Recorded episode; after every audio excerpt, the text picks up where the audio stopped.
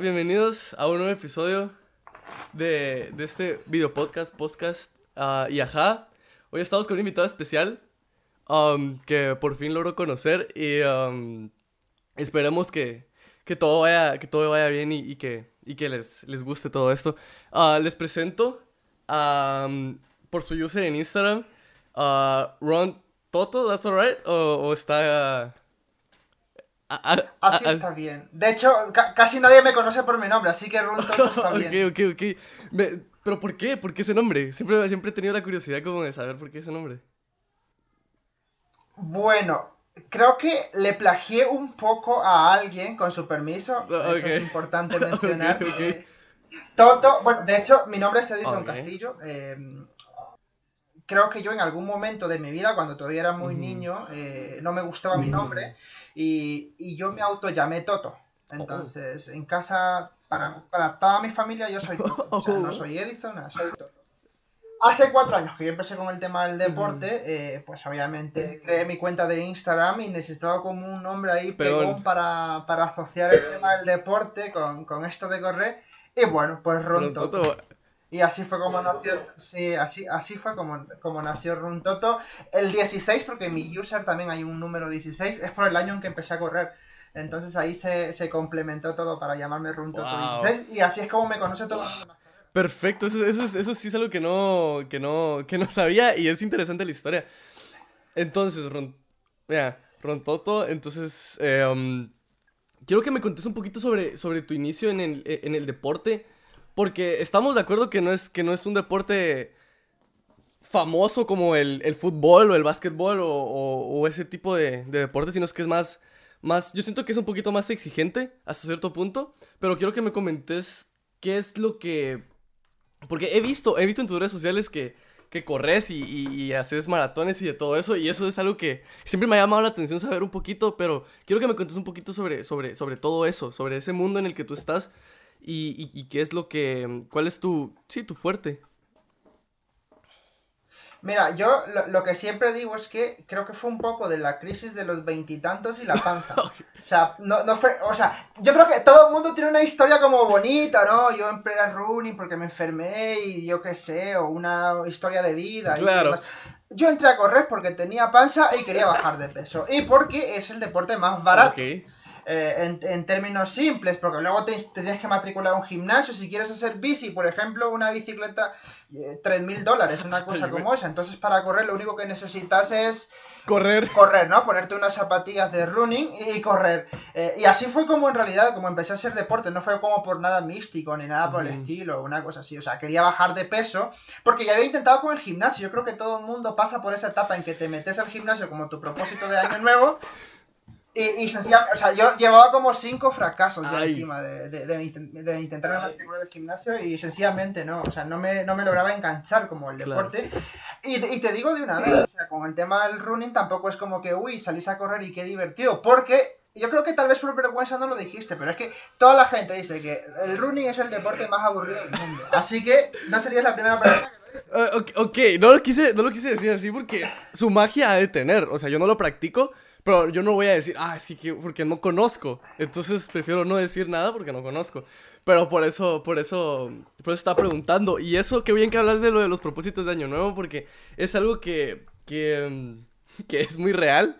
Es muy real y yo creo que la mayoría de los que van a ver esto se pueden identificar. Yo ya pasé por esa etapa también. Estoy en esa etapa de, ah, voy al gimnasio, lo voy a hacer. Oh, perdón.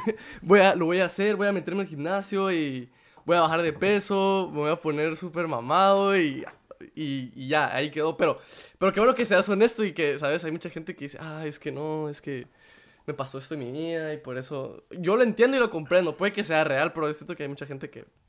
mm, no sé. No, o sea, yo soy, yo no tengo, yo no tengo una historia bonita por contar, tío. O sea, yo empecé a correr porque quería bajar la panza y listo. Bueno, al final sí que lo logré. Claro. Y, y lo interesante, mira, te cuento. Yo, yo estudio eh, mercadeo y también trabajo en mercadeo porque esa es otra cosa de mí que como yo en Instagram eh, estoy solo corriendo, que running aquí, Sí. que running allá, la gente se cree que no trabajo, pero, pero sí, sí que trabajo. O sea, yo tengo una vida normal de 8 de la mañana a 5 de la tarde como cualquier otra Claro, persona. claro.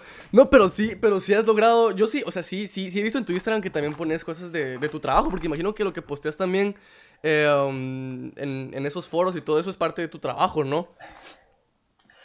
Sí, definitivo. Yo creo que eso fue como una de las cosas interesantes que me pasó con el deporte, que logré hacer como ese match entre mi trabajo de mercadeo con, con el tema del running y pues igual, yo, yo al final del día por accidente ahí terminé creando contenido para marcas multinacionales que, que me apoyan en el tema del deporte y, y creo que logré hacer como ese buen match Ese- ahí, sí, y es, y es importante, es importante. Me gustaría tocar también ese tema en el que tus, tus, tus hobbies, porque más allá de que, de que sea pues el deporte que haces, podemos decir lo que es un, es, es un hobby aparte de tu trabajo, porque tu trabajo es, es, es el de mercadeo y todo eso. Y yo creo que elegir una carrera que pues se lleve bien de la mano con tus hobbies, creo que es algo importante y es algo que la gente debería de saber, porque al final es lo que te hace feliz, siento yo, es lo final, lo que te hace feliz es lo que hace que te levantes y digas, ah, oh, tengo ganas de hacer esto, y no que digas, ah, tengo que ir a trabajar y, y qué hueva, o tengo que ir a mi trabajo y no, no lo quiero y solo espera uno salir del trabajo e ir a hacer lo que le gusta. Y qué bueno saber que encontraste ese, mm, ese match entre lo que haces y lo que te gusta hacer también. Porque imagino que las dos cosas te gusta hacer, pero que las dos cosas funcionen es diferente. Definitivamente, sí, poniéndote así un poquito de místico, yo creo que es como, al final es como encontrar ese propósito en la vida, ¿no? Porque, o sea, te gusta lo que haces, te lo disfrutas, porque, o sea, mi trabajo yo lo disfruto exactamente de la misma forma en que disfruto el running, y al final del día el trabajo va al running, con lo que aprendo ahí, y todo el tema de, de este de saber llevar el estrés con el deporte y todo lo que te puede ayudar en tu vida diaria, al final también va, de- va enfocado al trabajo, y al final logras ese match que es increíble. la Sí, sí, me, me imagino, me imagino. Yo también tengo mi match, pero pues me imagino que en algún futuro logré alcanzarlo, ojalá. Pero, pero sí, es, es algo que sí quería hacer hincapié porque hay mucha gente que está diciendo, ah, es que estoy estudiando esto y no me va a gustar y no me gusta y lo que yo quiero hacer es otra cosa. Por ejemplo, yo qué sé, te gusta pintar y estás siguiendo medicina o algo así. Entonces, y, que no te gusta, sino que te gustaría, pues al final vivir de lo que, de, de lo que te apasiona hacer. Entonces quisiera, también quisiera que me dieras un consejo o que les dieras un consejo a todos de, de, de como de qué camino deberían de tomar en ese sentido, porque yo creo que es... Mira, Ujú. De hecho, equivocarse se vale, porque yo, yo bueno, yo no, bueno, no sé si lo habré contado en las redes sociales, pero es que yo empecé, bueno, tengo 29 tacos ya, eh, cumplo 29 Ah, este estás año. joven todavía. eh, yo empecé, yo empecé estudiando Ok. derecho, o sea, yo empecé estudiando derecho cuando recién salí, eh, dos años de derecho, dije, no, yo no quiero esto, o sea, eh, yo no me veo eh, una corte litigando y no quiero hacer esto. Dejé derecho, pasé a psicología que tampoco me gustó después de un año y me terminé cambiando a mercadeo. O sea, entonces yo creo que eso es como muy importante. O sea, hay mucha gente que está ahí como, bueno, y si no me gusta esta carrera, pues si no te gusta, déjalo. Es que va Claro. a ser para lo que te vas a dedicar toda la vida. Y si no te está gustando ahora, imagínate 40, 50 años laborales haciendo lo que no te gusta, te lo vas a pasar fatal. Sí, sí, sí, no es la monotonía en la que uno cae de solo porque tengo que trabajar o al final siento yo que uno tiene que intentarlo y, y qué bueno que le decís eso a la gente porque es muy importante, ¿sabes? Se vale equivocarse mucha y no es, no es presión, no es carrera, o sea, cada quien su vida y a su ritmo y al final uno tiene que hacer lo que le gusta. Totalmente, totalmente. Lo que te gusta y al final del día, o sea, te vas a ganar la vida de eso y qué mejor si te la ganas haciendo lo que te Claro, gusta. claro, por supuesto. Um, in- interesante, interesante todo esto. Quiero, tengo que pre- preguntarte esto porque desde que te seguí en redes sociales quería preguntarte, obviamente tú no sos de Guatemala, ¿verdad? Eso podemos, creo que podemos todos, todos deducirlo. Pero quiero, con- contame, ¿cómo llegaste a Guatemala? ¿Tus raíces? ¿Qué, qué te trajo a, a, a- Guate? Mira, a medias. eh, madre chateña, Ok, eh, padre ok, andaluz. O sea, yo crecí, yo crecí en el sur de España eh, y nos mudamos a Guatemala desde el 2000 2007, noviembre del Ok. 2007. Entonces, por eso paré Por eso, por aquí en. Oh. Guatemala. Y por eso es que, eh, por eso es que estoy aquí en Guatemala. sí. Oh, eso, eso, eso es interesante, la verdad. No me pensé que eras de allá y no sé, te decidiste venir para acá, no sé, por alguna razón, alguna otra razón, pero No, no, fue, fue esa. sí, Más, más, sencillo. más sencilla. Qué interesante, qué interesante. Sí, así más de y, y, sencillo. y, y contame un poquito de los contra porque imagino que, pues, por lo que veo, pues, mm, llevas bastante tiempo aquí, pero también viviste en España y pues tuviste la oportunidad de, ver todo el sistema de allá y todo eso. Entonces, ¿qué, contrastes, más allá de que obviamente, pues, España es primer mundo y Guatemala es tercero, pero, ¿qué, te gusta Guatemala que no hay en España o, y viceversa? O sea, ¿qué harías como que una tabla de, de qué te gusta más de otro país que del otro? Mira, sabes que siempre me preguntan eso. Yo, por, por- por el tema del trabajo, yo empecé mi trabajo como embajador de marca, o sea, estaba como en un supermercado ahí ofreciendo una marca y demás. Entonces yo tenía contacto con, con un montón de gente. Y esa pregunta que me acabas de hacer me la hacían alrededor de 20 veces por día durante los cuatro años que estuve ahí. Entonces, Perdón. Yo llegué, a la, yo, eh, yo llegué a la conclusión de que si pudiese hacer un licuado de los dos Ajá. países, sería como el país perfecto para vivir, porque cada uno tiene sus, sus luces y sus sombras, creo yo, como, como cada país. Eh, yo crecí en un pueblito, ¿sabes? O sea, si vamos acá, sería lo equivalente más o menos a Antigua, o sea, un pueblito en Jaén, en el sur, donde se cultiva aceite de oliva, o sea, es como un pueblito de, de agricultores. No crecí en una Ok. gran ciudad. Entonces, cuando yo vine acá, eso fue lo bueno porque no fue tan gran Claro. salto, ¿no? De, como vos dijiste, del primero al tercer mundo, sino, de hecho, hasta me pareció más tecnológico el salto ese de venir del pueblito a, a Ciudad de Guatemala. Oh, ok, ejemplo, ok, ok. Para que vean mucha... No estamos tan mal, o sea, sí estamos mal, pero estamos bien, o sea, ¿saben? No, no, de hecho, ¿sabes? Por ejemplo, yo, yo ayer estuve subiendo unas historias porque hice un test de, en la pista, Ajá. en la pista de atletismo de, de Hermosa, Futeca, por cierto. no sé si la conocen, pero es una, una nueva que acaban de inaugurar, que es una maravilla. que Está eh, sobre, un, sobre un edificio, entonces la idea es que estás ahí como corriendo en Ay, las nubes. Y justamente unos, unos compas de, de- me, pregun- me dicen, o sea, joder, yo no sabía que en Guatemala hubiese toda esa tecnología o ese tipo Claro. de cosa o esa arquitectura, ¿no? Porque, o, o sea, es una, hay cosas acá que son de primer nivel eh, que posiblemente en pueblos de otros países pues Claro, no existen, ¿no? Claro, claro, no, sí, y sí, y eso es algo que mucha, les, dígame decirles que en todos lados del mundo que pregunten en Guatemala piensan que es una selva, que no hay nada, que es puro, puro, puro pueblito, y es verdad, mucha aquí también en Estados Unidos pasa lo mismo, me preguntan, ah, y allá tienen eh, McDonald's o tienen Walmart o cosas así, es como preguntas que yo digo, ok, sí, las contesto porque pues yo entiendo, es gente que no sabe, pero, pero pues, sí, muchachos, estamos, estamos mal, pero... Pero pues hay que, hay que saber apreciar las No cosas. tanto, no tanto. Hay que, hay que saber apreciar las cosas que tenemos. Sí, no, es definitivo. Definitivo. Pero, ok, dejando de lado ya las diferencias entre Guatemala y España. tu, tu, tu carrera eh, como atletista, yo sé que te ha llevado a pues, ganar carreras y cosas así. Contame rápidamente tu mejor carrera y una experiencia así que llegas, que te haya pasado así corriendo, no sé, porque imagino que corres en, en, las calles y así, y más de algo tenías que haber visto, más de algo te tuvo que haber pasado así raro, así random. ¿Qué recuerdas? Uy, bueno, mira, de hecho te voy a contar la, la, la peor, porque ahí está, ahí está como tu, tu pregunta. Mira, mira, entendamos que el atletismo, que es el deporte que yo practico, eh, hay como dos, bueno, hay varios, varias secciones y tal, ¿no? Pero generalmente está dividido como en dos grupos. Los atletas de distancias cortas, es decir, esa gente que hace do- 100 metros, 200, como Usain Bolt, por corredores, así rápido, rápido. y aparte están los fondistas. Ok. Ajá. Y están los fondistas, que son la gente que corre distancias largas, que puede ser eh, medio maratón o un maratón, que el medio maratón son 21 kilómetros, la famosa media maratón de Ciudad de Guatemala, que se Ujú. hace acá, o puede ser un maratón, que son 42 kilómetros. Eh, yo practico atletismo de fondo, es decir, lo que a mí me gusta, aunque es bien curioso porque, ¿sabes? Yo no he debutado todavía en un maratón. O sea, llevo cuatro años corriendo, pero aún no he hecho un maratón de 42 kilómetros. Y la razón es porque yo, por, su- por suerte y por fortuna, tengo la, la, la fortuna esta de, de ser guiado por un entrenador, eh, de ser guiado por un nutricionista. Entonces, generalmente, cuando, cuando, estás, cuando quieres hacer las cosas bien, necesitas como ciertos tiempos en medio maratón para poder saltar al maratón con garantías. Obviamente, hay Claro. gente que se lo fuma en un año, que, es- que está bien y, es, y lo hacen y tal. Claro. Pero, pero han habido casos de muertes o, si lo haces, lo haces como todo mal. Claro, Entonces, claro. La cosa es pues, hacerlo bien. Sí, porque... Bueno, en esa línea de ideas, eh, cuando haces como una carrera, eh, obviamente para hacer un medio maratón o incluso para hacer 10 kilómetros, te tomas cuatro meses para entrenarlo. O sea, lo estás preparando y demás. Eh, Yo estaba preparando irme a correr mi primera carrera fuera de Guatemala, hacerla en Costa. Rica, porque ahí hacen una, una carrera que es muy interesante. Y bueno, y pues me estaba preparando para esa carrera y, y ya sobre la, la última semana que vas a competir y demás, resulta que me da una infección Ah. intestinal. e- e- Es...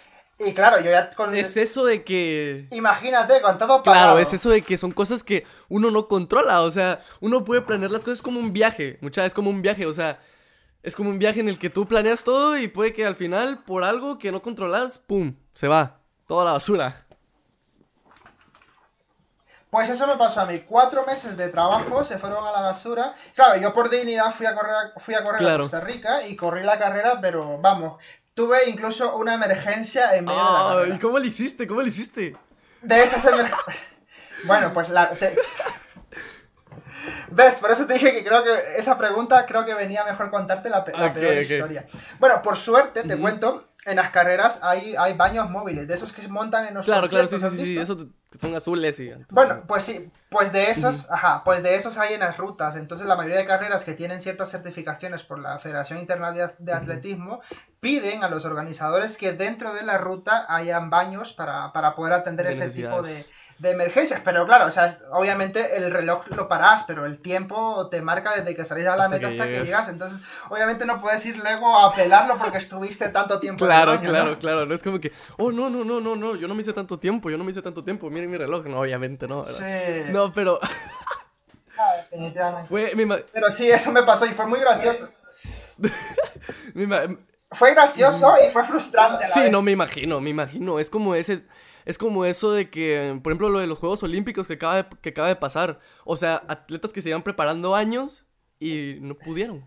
O sea, no pudieron ir a, una, cita tan importante que... O sea, es que es un lastre, porque, o sea, yo, por ejemplo, soy un atleta amateur, o sea, yo no compito, ni estoy federado, ni nada, pero, o sea, esa gente que, que, dices, o sea, vive de eso. O sea, es literalmente su trabajo. Es como que, te, estés estudiando en la universidad, porque ojo, son, ellos no son cuatro meses de preparación, son cuatro años entre ciclo olímpico. O sea, son cuatro años que se van a la basura. Y obviamente su entrenamiento está enfocado para que en el año de, la, de, las, de los Juegos Olímpicos estén en su pico deportivo, porque el, atletismo es como, como el fútbol, que hay pretemporadas, hay temporadas y demás, ¿no? Entonces, obviamente, estos atletas se preparan para que en el ciclo olímpico estén en su pico de forma, es decir, en su máximo rendimiento, que durará dos, tres meses, y obviamente esto que pasó con, con, la cancelación de los Juegos Olímpicos de Tokio hace que todo ese trabajo de cuatro años atrás se haya perdido y seguramente todos los que van a ir a competir ahora en el 2021 no se encuentran en su pico de forma. Claro, de cuatro meses, sino de cuatro años y viven de eso. Es un, es un tema delicado porque mm, no es como en el fútbol, siento yo. No es como en el fútbol que tú tenés varios años para seguir, ¿sabes? Para seguir subiendo tu nivel, sino que o es unas Olimpiadas o ya no es nada para algunos, ¿verdad? Sí, lo que te decía para terminar ya con este tema es que, por ejemplo, eh, la selección de atletismo, por ejemplo, son tres por país. O sea, clasifican a las Olimpiadas los tres mejores registros o tiempos, ¿no? Imagínate que tú estuvieras eh, calificado ya para, para, Tokio 2020 y resulta que hoy en el 2021 en una competición alguien hace un mejor tiempo que vos, aunque ya estabas confirmado, te quitan el puesto y esa otra persona se va. O sea, te quedas sin competir. Wow. Eso sí está feo. Eso sí. Y así funciona. Eso sí, mucha. La, ajá. Sí, sí, sí, te quedas sin competir y es algo que mucha. La vida de esas personas es eso, o sea, es eso y nada más. O sea, son las Olimpiadas y nada más. Pero. Mm, pero sí, acabando con ese tema. perdonen si, si, si estamos teniendo problemas de conexión. Creo que es mi culpa, pero. Pero. Quería, quería saber también de lo de colaborar con marcas, porque es algo que, me interesa, obviamente. Pero mm, quiero saber qué.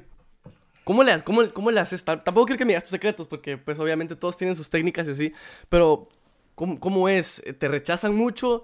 ¿Te, buscan ellos? ¿Es difícil o es fácil? O Mira, es? como bien interesante ese tema, porque para empezar, yo te, te cuento, yo no he buscado a nadie. Eh, tuve la, o he tenido la fortuna de que en realidad me, busquen. Eh, entonces, yo creo que todo empezó con Adidas, te cuento.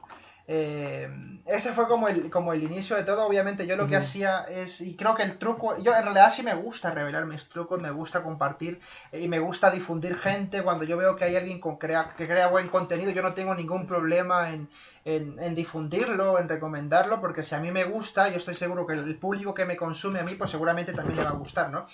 Entonces, respondiendo a tu pregunta, en realidad todo comenzó con Adidas. Eh, ellos fueron los primeros, los primeros que me buscaron. Acá en Guatemala, yo creo que en todo el mundo no te buscan las marcas eh, como tal, ¿no? O sea, no te van a escribir del, Instagram de Adidas, por ejemplo. Te escribe una agencia de relaciones públicas, que es la que le lleva o la que lleva las cuentas. Eh, a cualquier empresa. ¿no? Entonces, si alguien está interesado en eso, mi recomendación que le puedo dar, y sé que este tip vale mucho oro, es que busquen las agencias de relaciones públicas de Guatemala. ¿Por qué? Porque quien propone a la marca matriz son este tipo de agencias. Y te lo digo porque yo trabajo en una marca multinacional, ¿no? Entonces, obviamente, cuando. ¡Ay, güey! Y trabajo en mercadeo. Entonces, cuando yo quiero algo, yo no. O sea, yo, si con mi marca con la que trabajo no ando buscando perfiles, lo que hago es decirle a la agencia de relaciones públicas que me mande sus prospectos y los que me manda ya los evalúo yo, porque no ando buscando ahí minando y demás. Entonces la recomendación es claro. dejen ver con estas agencias de relaciones públicas. Wow, eso sí no me la sabía y eso es algo que tienen que apuntar muchas si en el futuro quieren hacer algo porque eh, sí, pues que es bueno saberlo, la verdad, o sea, yo no sabía que, así es como, que se, como se hacía. Así es como trabaja. Te lo puedes imaginar, pero... Así es como se trabaja. Bueno, y pues así fue como empezó, ¿sabes? O sea, yo estaba en mi trabajo y de repente me escribe. De hecho, me escribió una chica, o sea, ni siquiera fue como el perfil de, de, la, de la agencia de relaciones públicas. Me dice, hola, ¿qué tal? Mi nombre es Claudia oh, Martínez, te cuento, soy trabajo para, la Agencia de Relaciones Públicas tal, y te cuento que a Adidas le interesa tu perfil, que llevan eh, dos meses viendo tu contenido y pues queríamos ver si a ti te interesa eh, que nos podamos juntar para contarte cómo es la forma en que trabaja Adidas. Claro, o sea, yo no estaba como para decir eh, no me interesa o es como Nike, ¿no? Fue como, claro, fue como, claro, claro, claro. Ok, me interesa. Wow, pero y me pide mi número y me dicen te llamamos más tarde. Fue la tarde o el día, porque me escribió como a las 8 de la mañana y la muy cabrona, que, muchísimo, que le mando un abrazo, que seguramente va a ver esto, me llamó como a las 4 de la tarde. O sea, yo pasé todo el día con el móvil esperando la llamada o esperando que me escribiera. a la madre, imagínate, o sea, súper, me imagino que súper rando y cuando viste ese mensaje, ese mensaje sí fue como de, a la madre, es como otro nivel, me imagino yo. Sí. Y sí... O sea, fue como de verdad, o sea, que te escriba Adidas, o sea, es otra cosa. Eh, y mira, y otra cosa también que te digo es que las agencias, eh, o bueno, las marcas generalmente trabajan con, con, algo que se llaman, o ellos le llaman canjes. Eh, no es como que yo tenga un contrato como, como Messi con Adidas, ¿no? O sea, no es como que yo gane dinero con Adidas. Pero claro, o sea, yo tengo campañas con ellos que generalmente son 5 o 6 campañas por, por, año. Estamos hablando de que 5 o 6 veces por año ellos me dan. Eh, cada campaña incluye un par de zapatillas, dos camisas, dos calzonetas, una chumpa, calcetines. O sea, literalmente tengo. Wow. Eh, es un montón de dinero en producto. Y al final te, pues te toman fotos y demás. Y todo eso te sirve también para tu contenido de Instagram, para que se vea profesional y demás. Y otra cosa, a partir de ahí, obviamente tienes a Adidas ya como tu aliado y, obviamente si firmas como un contrato de, publicidad y demás, entonces ya todas las marcas se acercan. Por eso es que yo, por eso es que la pregunta que, tú me hacías respecto a de si me han rechazado, de momento yo no he buscado a nadie, todas las marcas con las que trabajo me han buscado a mí. Wow, me quedé así, wow, o sea, no sé, o sea, sos la primera persona, o sea, yo de los que sigo de Guatemala, pues sos la primera persona que yo veo que colabora con esas, con marcas así, o sea, marcas grandes. Y, mm, y, me parece súper interesante ese tema porque es algo que mucha gente se quiebra el coco viendo cómo, a la, cómo llamo la atención de las marcas, qué tengo que hacer, o buscan videos en YouTube de, de, consejos que ahorita me doy cuenta que son estúpidos, o sea, consejos que no te van a servir en ningún momento. Mira, y fíjate que eso es, bueno, otra cosa que te cuento, y yo creo que eso me ha servido mucho, porque aparte de, estudiar mercadeo y, trabajar en mercadeo, yo soy una persona que le gusta mucho aprender, y pues me he hecho cursos, bueno, me hice un técnico universitario en, en Content and Community Manager, eh, para poder entender las métricas de Instagram, cómo, cómo funciona el engagement de Instagram y todo ese tipo de cosas, y de hecho este año también inicié a estudiar un técnico en ciencias del deporte y gestión fitness. O sea, también yo creo que eso lo ven las marcas, ¿no? Porque, o sea, eh, como la profesionalidad de tu contenido. Yo tengo ahora mismo, si no estoy mal, casi, casi 9.000 seguidores. Si, tú te pones a echar sí, cuentas. Sí, eso estaba viendo ahorita. Si tú te pones a echar cuentas, hay un montón de gente acá en Guatemala que tiene 15.000, 20.000 seguidores, pero no trabajan con nadie. Al final del día, y te lo digo yo, te lo digo yo, que trabajo también con, con, con agencias de mercado y demás, que no importa tanto los, los seguidores que tengas, sino que sean los seguidores que las marcas necesitan. Todo, el 90% de mis mm. seguidores son corredores. Si yo publico un par de tenis de una campaña, como mínimo, como mínimo, hay 50 personas que me preguntan a mí sobre esos zapatos y los compran. Y claro, yo todos esos reportes mando a Adidas o a cualquier marca. Estás hablando de que de qué le sirve a Adidas tener a alguien que tiene 15.000 seguidores si no le vende un par de zapatos, a alguien que tiene 9.000 y le vende 50 pares. ¡Wow! o sea, eso es cierto. O sea, yo miro un montón de gente y es cierto, en Guatemala, incluso aquí, o sea, hay gente que tiene un montón de seguidores, pero son seguidores que que, no es el, es el target de cierta marca que tal vez ellos buscan, por así decirlo.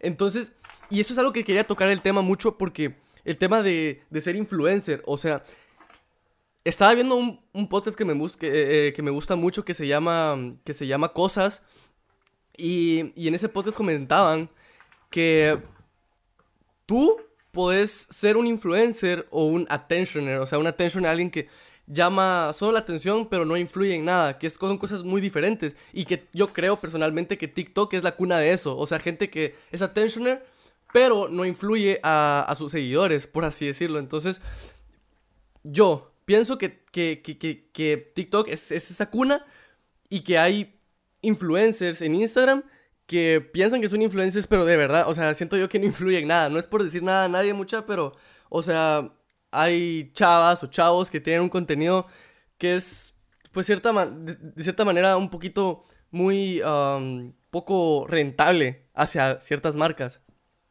Es que sí, yo creo que el, tema, justamente lo que tú dices es, muy cierto. O sea, un influencer es una persona que es capaz de, de, primero tener credibilidad. Yo creo que es una de las cosas muy, muy importantes que, que los influencers deben de tener.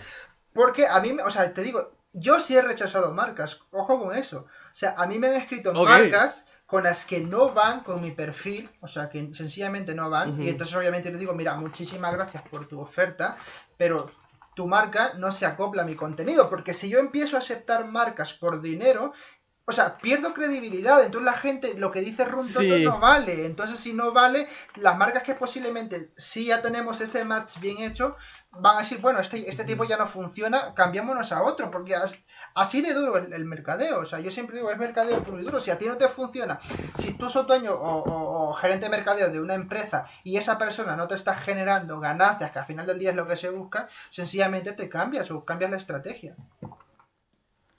Wow, sí, y eso es, eso es, eso es algo que, que es, eh, um, es cierto, porque podrían decir lo que tú decís, ya no es, ya no es, ya no es creíble. O sea, si tú venís y, por ejemplo, sos corredor y empezás a, promocionar, eh, yo qué sé, Red Bull o cosas así que tampoco son tan sanas o cosas no tan sanas, ¿sabes? O sea, son como esas cosas que son contradictorias y eso es muy cierto. O sea, ¿para qué vas a hacer algo?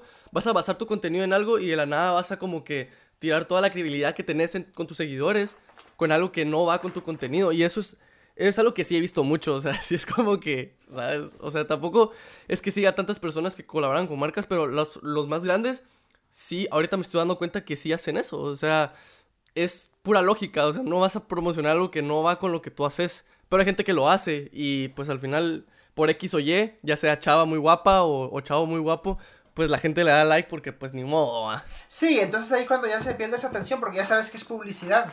O sea, la idea de un buen creador de contenido es que el contenido se vea de forma orgánica, o sea, que no parezca publicidad. Cuando no parece publicidad y cuando parece orgánico es cuando se convierte en creíble y consumible. Entonces ahí es donde radica el éxito de un buen creador de contenido.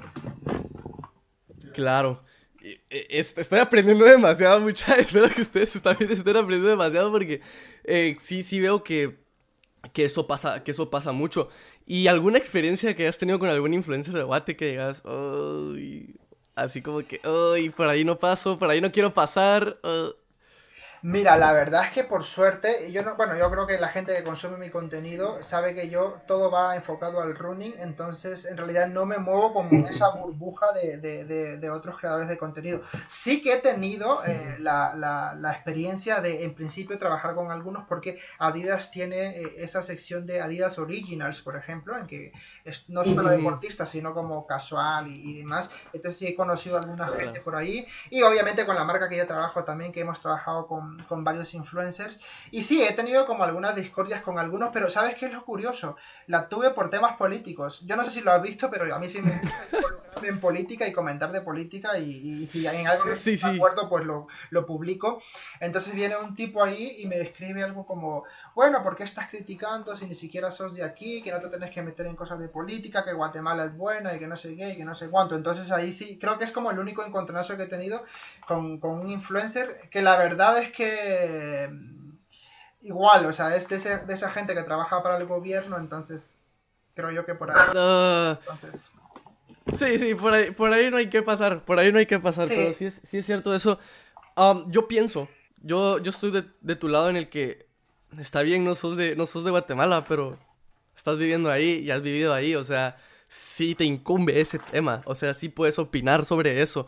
Ya tenés, ya tenés cierto tiempo y tenés cierta perspectiva como para opinar de ciertas cosas que al fin y al cabo si tú vivís ahí, la política es una de ellas. La política es algo que, que, que influye en todo el país y influye en lo que tú pagas, en lo que tú compras, cómo se mueve el país y, sí, y sí, en básicamente todo. Y, y, yo, te, yo, yo sí estoy de tu lado, o sea, sí pienso que, que, que tenés el derecho a opinar de lo que querás incluso si no siendo de aquí, o sea, tu opinión es tu opinión, ¿sabes? O sea, no es como que... Total. La gente piensa a veces...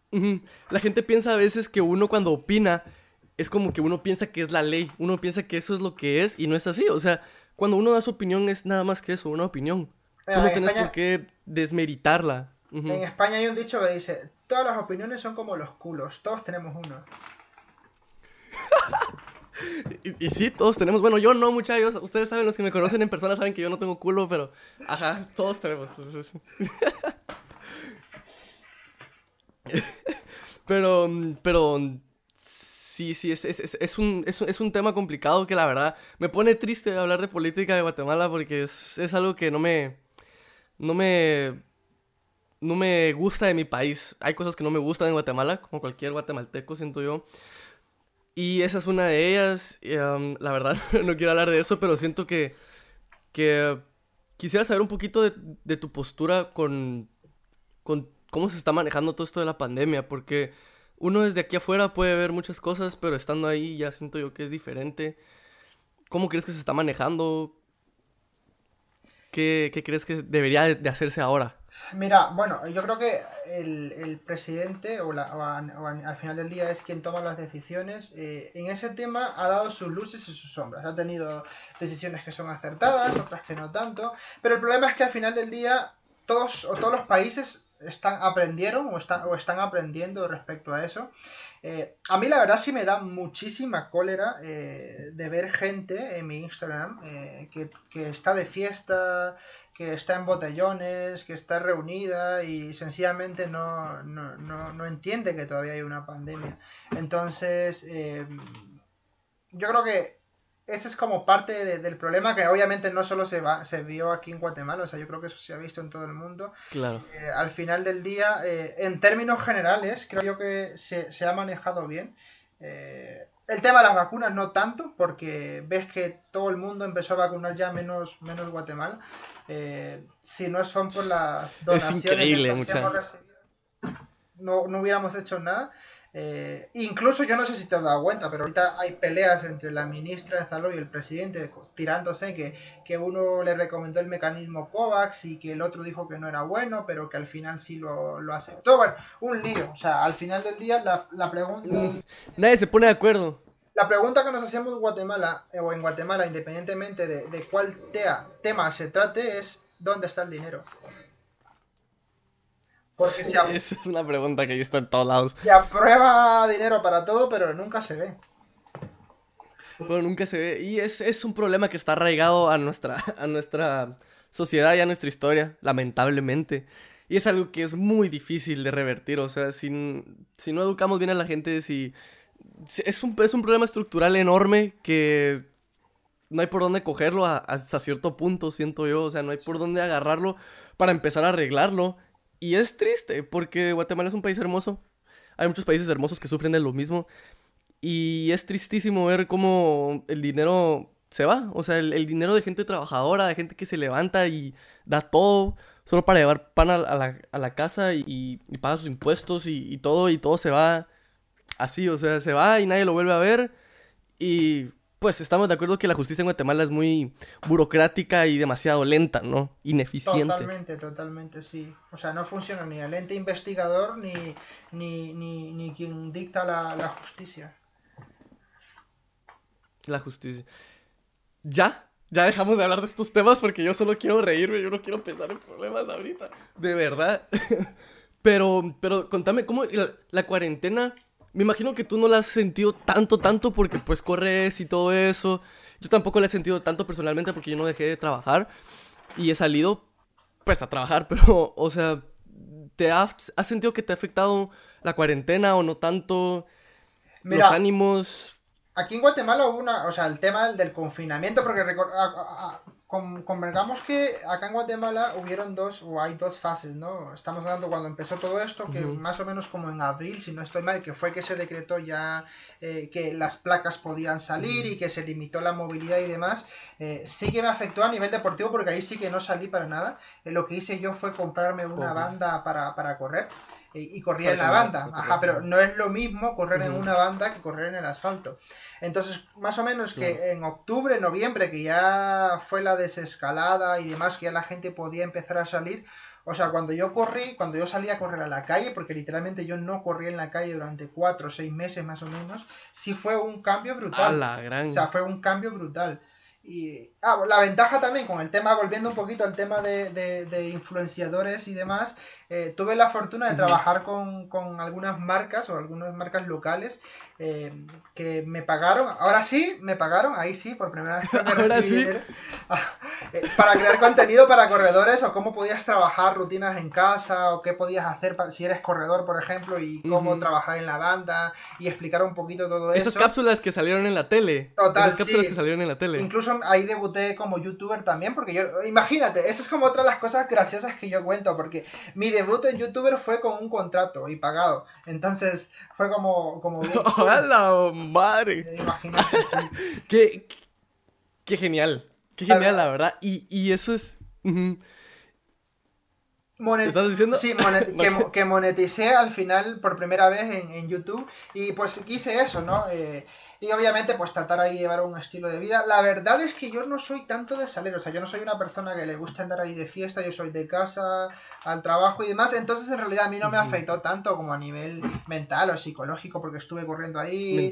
Y pues Netflix y demás, entonces en realidad no me afectó tanto. Lo, que sí me afectó fue a nivel deportivo, ¿no? Que obviamente ese salto de correr en banda. Y, y también a nivel emocional en el sentido de que todas las carreras y todo lo, obviamente aunque no seas profesional pero te preparas, tienes como una temporada, yo tengo mapeado qué carrera voy a correr en el año, cuántas carreras, qué distancias, y todo eso se fue a la basura con la, con la, con la pandemia. Es que la pandemia vino a hacer mierda todo, o sea, vino a... Todo lo, todo lo vino a cortar.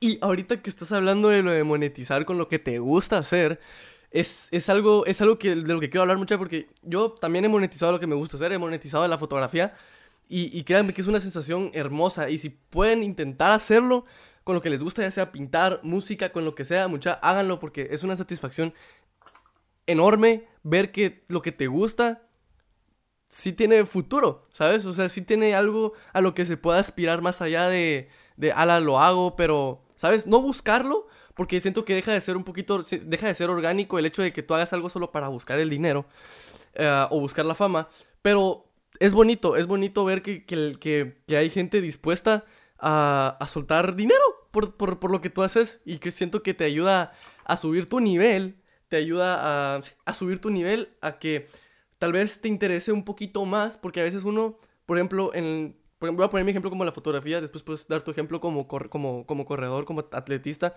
Por ejemplo, en la fotografía tú puedes aprender ciertas cosas y estar como que en un grado de conformidad con eso, pero cuando ves que te empiezan a pagar o que te empiezan, tú mismo te exigís tener un mejor nivel, tú mismo te exigís estar mejor para lo que viene y yo creo que eso te da una perspectiva completamente diferente de lo que haces y de lo que te gusta hacer. Totalmente, de hecho lo que tú decías, o sea, yo el ejemplo que te puedo poner es eso, yo empecé este año, o sea, yo estoy estudiando mi carrera de Administración de Empresas en la universidad y este año me metí a un técnico universitario de dos años y medio que cuesta una pasta eh, en ciencias del deporte, o sea, a cuenta de que yo me iba a meter a estudiar ciencias del deporte, entonces, pero es aquello que te dice, ok, bueno, si ya te está dando dinero, si hay un montón de gente que confía en lo que tú decís, pues merece la pena hacerlo de manera profesional, porque esas son las cosas que yo, ahí sí como diría el, el abuelo, de, el tío de Spider ¿no? O sea, hay que, al final del día es como tienes una responsabilidad con la gente que cree en ti y yo creo que, eh, que, eso es muy importante, que la gente que se dedica a crear contenido, pues que sepa que tiene una responsabilidad y que hay gente que cree en uno, o sea, y que lo que tú dices para ello es eso y punto. Entonces, creo en las personas que creamos contenido responsable. Wow, wow, sí, sí, sí, porque también hay contenido responsable, mucha, o sea, no quiero entrar en discusiones, pero pues ya ven que se ha armado polémica en Twitter y en todos lados por muchas palabras que han dicho muchas personas sobre todo esto de la pandemia, pero pues no voy a entrar en eso porque qué hueva. Em, pero, pero sí, sí, me gusta saber que, que, que sos orgánico, es algo que le digo a todos, o sea, me gusta cuando algo es orgánico y algo es porque lo haces, porque te gusta hacerlo y no es un interés, ¿sabes? O sea, no es como que un interés de que, ah, es que yo quiero hacer esto porque me quiero volver famoso y porque quiero ser aquí, porque quiero ser allá, porque así nunca van a llegar a nada, así nunca van a lograr, o sea, lo que le decía a otras personas, o sea, tú te puedes hacer viral de muchas maneras, pero ¿te gusta? ¿De verdad lo sentís? ¿Te apasiona lo que estás haciendo o solo lo estás haciendo porque X, porque es mainstream, porque es lo que está de moda ahorita? Sí, definitivo, yo creo que sí, lo de ser orgánico, yo creo que al principio me preguntaste cuál era el tip y si los podía dar, yo creo que lo más importante es eso, ser orgánico. Yo creo que cuando logras dar en ese clavo de crear contenido orgánico, ya alcanzaste el éxito. ¿Alcanzaste el éxito? Sí, sí, no, muchachos, o sea, yo, yo les voy a dar este ejemplo, o sea, yo para hacer este podcast lo pensé por el tiempo y por todo eso, y la verdad es que yo me decidí hacerlo porque es algo que me gustaba ver y dije, yo pues quiero hacerlo, o sea, ¿Quién me va a decir que no? A ver, ¿quién me va a decir que no? Nadie, no me va a decir que no nadie. Si no lo van a ver, pues X, no importa. Pero, pero estoy haciendo lo que me gusta y eso es algo importante que todos deberían de hacer. Hagan lo que les gusta, mucha. Lo hablamos con lo de las carreras, no se metan algo que no les gusta. Y lo mismo con las relaciones, y lo mismo con todo en la vida. O sea, si no les gusta, no lo hagan porque son. Es, es, es, una, es una idiotez. O sea, es algo que no comprendo, pero pues, eh, ni modo. Ahora, otra pregunta. Cuéntame. ¿Te ha...? Me imagino que porque, pues, conoces varias gente así, o sea, en lo del tema del amor, si han habido gente que te ha buscado solo porque, pues, estás en Instagram y haces ese tipo de cosas. Que creo que se, me cortó? Se me cortó. Sí, sí, sí, te está Que si te, que si te han... Que, si te han buscado, pues, en el tema del amor, si te han buscado por, por, por ser influencer o por ser, eh, o por estar en tal marca o por lo que hace eso o algo así. Así como con interés. Pues si ha sido así, creo que lo han sabido ocultar. Porque al menos no. Oh, yo no me he dado cuenta, yo soy muy malo, pero, pero que yo me haya dado cuenta, creo que no. Que, yo me haya dado cuenta, creo que no. ok, ok, ok. Sacamos esa pregunta. Yo también soy así. Yo a veces no me doy cuenta de cuando, hacen cosas o me dicen cosas. Em, pero sí, pasando a un tema un poquito más profesional. ¿Qué tan importante crees que es, por ejemplo, en tu, en tu caso que es atletismo? Y mucha gente que quiere, pues, hacer ejercicio, que quiere empezar a ir a un gimnasio. Pero es algo que también quería hablar contigo, o sea, que nos dieras tus consejos porque tú estás muy metido en eso. Y hay gente que, pues, quiere motivarse o quiere más razones para hacerlo o consejos antes de meterse. Pero, ¿es, ¿crees que es muy importante tener un nutricionista, alguien que te esté guiando? ¿O todo lo puedes hacer tú mismo? ¿En qué grado de, tú dirías, pues agárralo o no lo agarres? Eh, un poquito de eso. Bueno, sí, de hecho, eh, mira, yo creo que, y es otra de las cosas que también a mí me gusta mucho en mis redes sociales eh, dejar claro, porque a mí no me gusta como intrusionarme con los profesionales, ¿no? O sea, a veces me, me topo con gente que me manda y me dice, mira, fíjate que es que estaba corriendo y me empezó a doler tal parte y que no sé qué. Bueno, pues hasta donde yo te puedo ayudar, ¿no? Ponte hielo, descansa, si te duele mucho, pues amiga, ve, amiga, Sí, amigo, por favor, veamos un especialista. Sí, yo creo que eso es como muy importante decir, porque yo creo que, y eso es lo que me, ha servido mucho, y, por, y tengo la fortuna también de, tener como muchos amigos que en algún momento hemos tenido como algunas charlas ahí para compartir ese contenido también. Eh, pero lo que te puedo decir yo es que eh, yo creo que todos deberíamos empezar por uno mismo. O sea, en cuanto al tema de, la salud, eh, por desgracia, mira, el 20%, por, el, el 20 es si quieres bajar de peso, que yo creo que el 90% de la gente que empieza a hacer deportes porque quiere perder peso, eh, el 80% es alimentación y, y el 20% es deporte. Y eso creo que es algo que la gente todavía no ha entendido. Se cree que si se dedica 3-4 horas a hacer ejercicio puede seguir comiendo cualquier mierda eh, y no es así. ¿Así? Sí, y es que... es que es claro, mucha... Ah, no, no, no, funciona así. Es claro. Ah, y, son cosas muy básicas, ¿sabes? O sea, yo creo que si quieres empezar a hacer deporte, pues lo primero que hay que hacer es eliminar eh, algunos alimentos que ya todos sabemos y todos conocemos, pero no sé por qué no lo hacemos, que son los azúcares, las grasas y los carbohidratos. Es que están todo. Es que están en todas partes. Los carbohidratos están en todas partes, el azúcar está en todas partes. ¿Qué hago? Sí, la, comer, pasa que el problema está en que hemos, nos hemos olvidado de comer como natural, ¿no? O sea, todo empaquetado, todo con fecha. Mira, cuando tienes fecha de vencimiento en un alimento, yo creo que ahí está el problema. O sea, intenta comer alimentos sin fecha de vencimiento, sin fecha de caducidad, creo que es algo muy importante. Y obviamente, independientemente del deporte que se quiera hacer, al principio va a costar un huevo. Eh, no te creas que yo empecé a correr y ya corría 21 kilómetros. Recuerdo que empecé a correr 800 metros, que es como una vuelta, para que te hagas una idea, es como una cancha de fútbol, darle dos vueltas a la cancha de fútbol. Y, y ya estuvo. Así me moría. I'm done, ya pálido y me dio el yuyu ahí que casi me moría. O sea, yo creo que lo, importante es el tema de, las progresiones, ¿no? Eh, yo, yo siempre claro. que si alguien quiere empezar a correr, no debería de correr. Lo que debería de empezar haciendo es caminar 30 eh, minutos durante tres semanitas y después de la tercera semana ya se puede plantear empezar a correr. Porque definitivamente uno no está preparado para correr. O sea, pasa todo el día sentado, trabajando y demás y, cuando, de repente se te dice que quieres ir a correr y te estrellas, te estrellas contra la realidad, sencillamente no vas a poder correr. Claro, a mí me ha pasado, a mí me ha pasado como que a mí me gusta mucho el fútbol, yo juego fútbol, cada fin de semana juego fútbol, dos veces a la semana y, me ha pasado, o sea, todo el día estoy manejando, sentado. Y llego al partido, puta, motivado. Ala, la vas a romper, vas a marcar. o sea, vas a ser Cristiano Ronaldo, vas a ser CR7. Llega, corres y a los 10 minutos. Uh, y a los 10 minutos ya valió verga. A los 10 minutos ya valió pito y ya no quieres correr nada. Y eso que estoy flaco, mucha. O sea, también también, también fumo, lo voy a decir, pero, o sea, yo sé que eso me chinga más que no comer bien o no hacer ejercicio. Pero, o sea, si es un golpe contra la realidad que uno no se. que uno no se. no se pone a pensar en el momento, sino que hasta que ya está valiendo verga lo hace.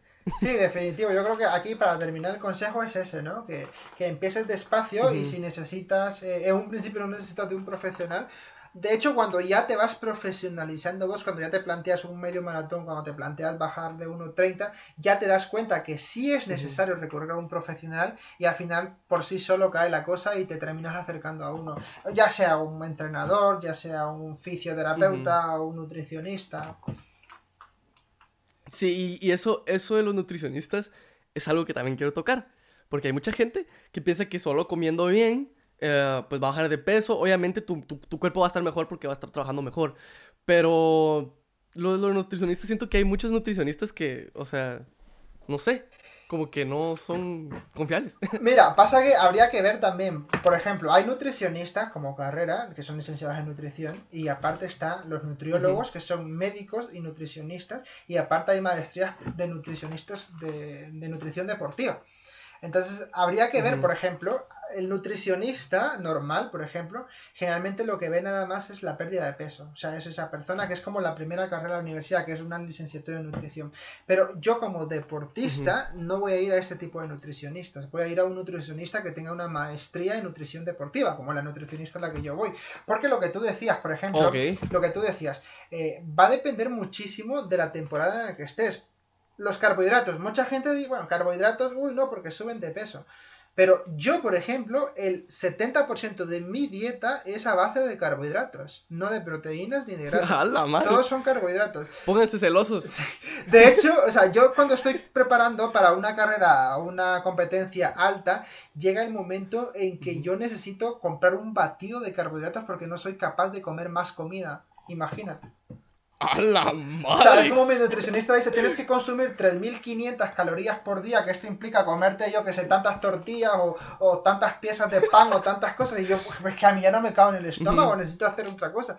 Y hay batidos, como las proteínas, también hay batidos de carbohidratos y pues tengo que consumir carbohidratos. De hecho, en mi dieta, en mi dieta, en mi plan nutricional, hay azúcares, imagínate. O sea, dice 3, 4 azúcar. O sea, que es necesario que le coloque azúcar porque obviamente yo trabajo endurance, entonces obviamente ese deporte, pues necesitas eh, al final del día ese carbohidrato de, rápida absorción para, el músculo. Wow, o sea que sí te, o sea, mucha, sí, cuando vayan, vayan a un nutricionista, por favor, infórmense antes de ir a uno, porque van a ir a uno y no les va a servir y se van a frustrar y van a decir, fuck it, ya esto no sirve, solo me robaron el dinero. Y por favor, vayan con un especialista. No crean lo que les dicen en internet porque muchas veces es mentira. Decíselos, por favor, porque hay muchos perfiles, videos. Test de piña, test chupapanza. Mira, y, y, aprovechando esto, te voy a contar, ojo, que yo, yo antes de empezar a hacer deporte caí en esta mierda. O sea, y lo voy a mencionar porque me tienen bloqueado y cada vez que los menciono, eh, no sé, Nova Láser. O sea, me... Nova Láser. Vamos a ponerlo aquí en grande, aunque me lo quiera a mí también. Sí, 5.000 quetzales me pagué yo, imagínate. Por un tratamiento de tres meses que prometía que iba a bajar de peso, que liposucción sin cirugía, que esto, que lo otro, que aquello. Y no, o sea, y, y, ojo, yo, yo iba a las. porque tenía que ir tres veces por semana y tenía que tomar un montón de agua porque obviamente yo no, no, no había aprendido el tema, no sabía cómo se oxidaba la grasa. Claro. Eh, y creí en eso. Entonces yo creo que si te quieres ahorrar un montón de dinero, no eso, las pastillas, incluso las pastillas que te venden en, donde venden suplementos, independientemente cuál marca sea, que se supone que son crema, quemadores de grasa, tampoco funciona. La L-carnitina tampoco funciona. O sea, nada de eso tiene estudios Lo único que funciona es algo que se llama Voy a la verga, ya no sirve nada. Se llama déficit calórico. O sea, comes menos calorías de las que, de las que necesitas. Si dices 2.000 calorías, que es la dieta que recomienda la OMS, tienes que comer las 2.000 calorías y quemar el resto en, en, en, alguna actividad deportiva y ahí es donde vas a perder de peso. Porque si no, no va a funcionar. Y al final del día es que sea sostenible, porque luego te topas con que la dieta keto, que la dieta esta, que la dieta aquella. Eso es verdad, eso, la dieta keto sí funciona, todo ese tipo de dietas así con nombres raros sí funcionan. Mira, funcionan siempre y cuando estén guiadas también por un profesional, porque no, o sea, hay dietas como dietas paleo, dietas keto, que sí tienen respaldo científico, pero en determinadas personas, o sea, no, no para, no para todo funciona. Entonces, de hecho, antes de prescribirte una dieta de paleo, una dieta keto, un, un, nutriólogo profesional te mandaría a hacerte exámenes de sangre, una hematología completa para determinar tu índice glucémico y un montón de, tecnicismos más para decir, ah, bueno, esta persona sí se acopla a esta dieta o esta persona no se acopla a esta dieta. Porque al final del día ese tipo de dietas son, no son sostenibles. No puedes pasar toda tu vida sin carbohidratos o toda tu vida sin, sin algún macronutriente, por ejemplo. Es como lo de los veganos. Uy, ese es otro tema, mira.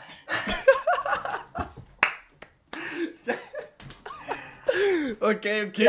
no me vayan a golpear. Yo conozco gente vegetariana. Yo conozco gente vegetariana. Perdónenme, los amo, pero ¿cómo no puede gustar la carne? ¿Cómo no les puede gustar la carne? Yo sé que es un animalito, yo sé que lo mataron, pero es que es tan rica, o sea, es tan deliciosa la carne que no puedo. Yo, yo lo mismo que vos, pobre bicho y tal, pero al final del día tampoco podría, podría vivir sin carne. claro. De hecho, mi nutricionista, por ejemplo, es, vegana. Eh, y yo creo que le dolerá ponerme ahí carne, pero eh, te lo pregunta, ¿sabes? Pero le duele. Es como esas cosas que, que, interesantes también, porque generalmente una nutricionista no es como, ah, ok, porque ese es un problema que, que muchos nutricionistas que por la hueva, creo yo, o por los precios, que como que tiran los precios y te cobran 100 quetzales por la cita, te mandan como que lo mismo todos los días, ¿no? En cambio, una nutricionista profesional te cambia el menú cada semana y en función de lo que te guste y te pone recetas y todo para que no sea aburrido.